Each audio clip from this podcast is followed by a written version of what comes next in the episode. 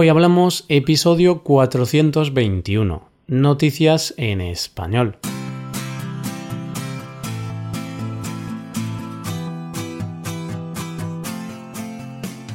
Bienvenido a Hoy Hablamos, el podcast para aprender español cada día. Ya lo sabes, publicamos nuestro podcast de lunes a viernes. Puedes escucharlo en iTunes, en Android o en nuestra página web. Ya sabes que tienes disponible la transcripción de este episodio y una hoja de trabajo en PDF con ejercicios y explicaciones de vocabulario y expresiones. Este contenido solo está disponible para suscriptores premium. Hazte suscriptor premium en hoyhablamos.com. Hola a todos, estamos a jueves, así que tenemos que hablar. Tenemos que hablar de noticias, claro que sí. La primera noticia trata sobre gente que paga por vendimiar. La segunda noticia tiene como protagonista a un hombre que ha sido rechazado por miles de mujeres. Y la última noticia de hoy es sobre una pelea entre un hombre y unos monos. Hoy hablamos de noticias en español.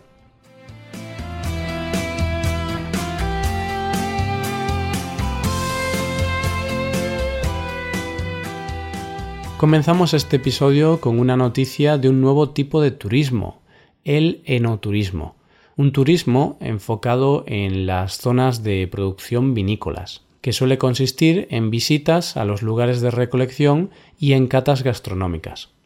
Pero ahora parece ser que están llevando el enoturismo al siguiente nivel.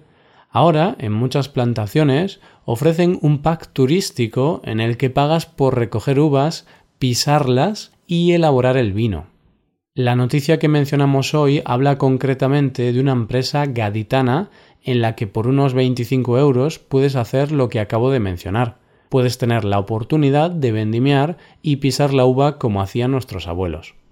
Esta nueva experiencia rural sorprende a muchos habitantes de Jerez, como bien recuerda Eduardo Valderas, uno de los artífices de este proyecto.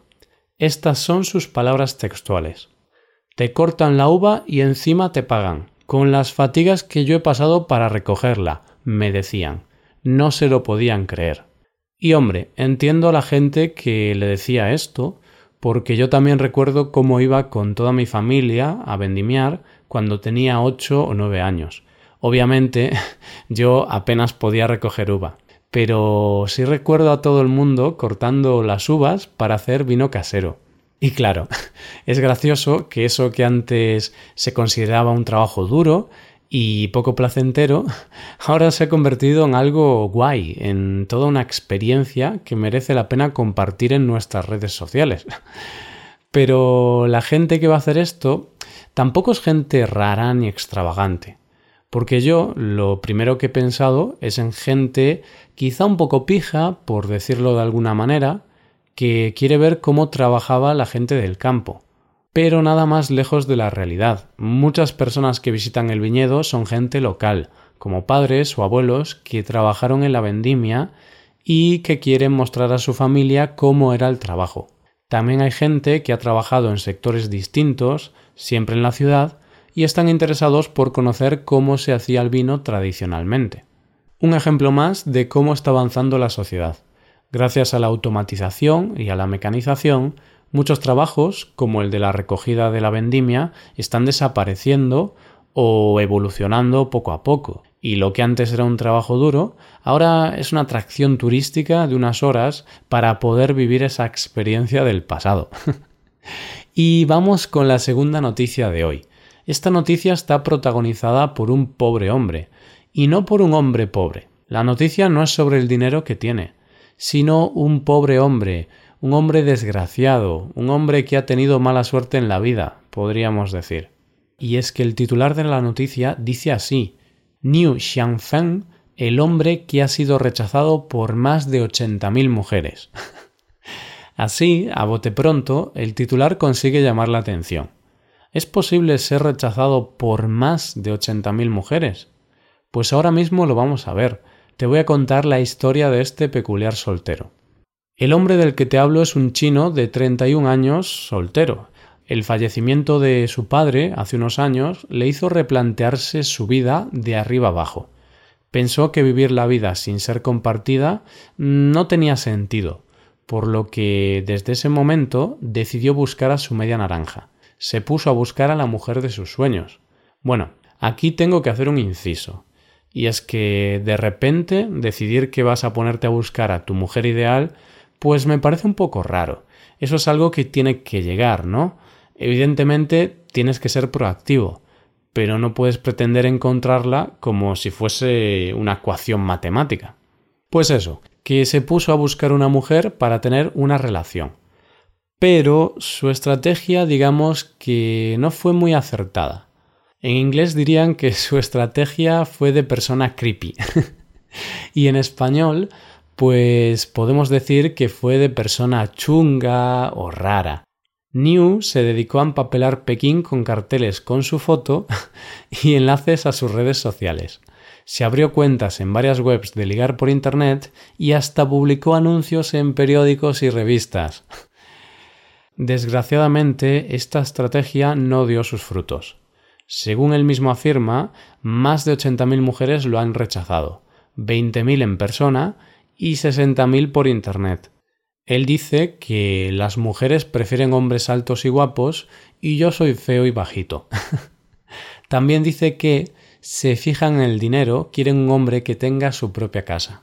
Bueno, no sé cómo será en China, pero dudo que esa sea la razón principal de los rechazos. Muchos feos y bajitos tienen pareja, el físico no es lo más importante. El amor no se puede fabricar o comprar, es algo intangible que se encuentra y no es necesario buscarlo. Simplemente hay que tener una actitud en la vida y al final acabas conociendo a alguien, creo yo.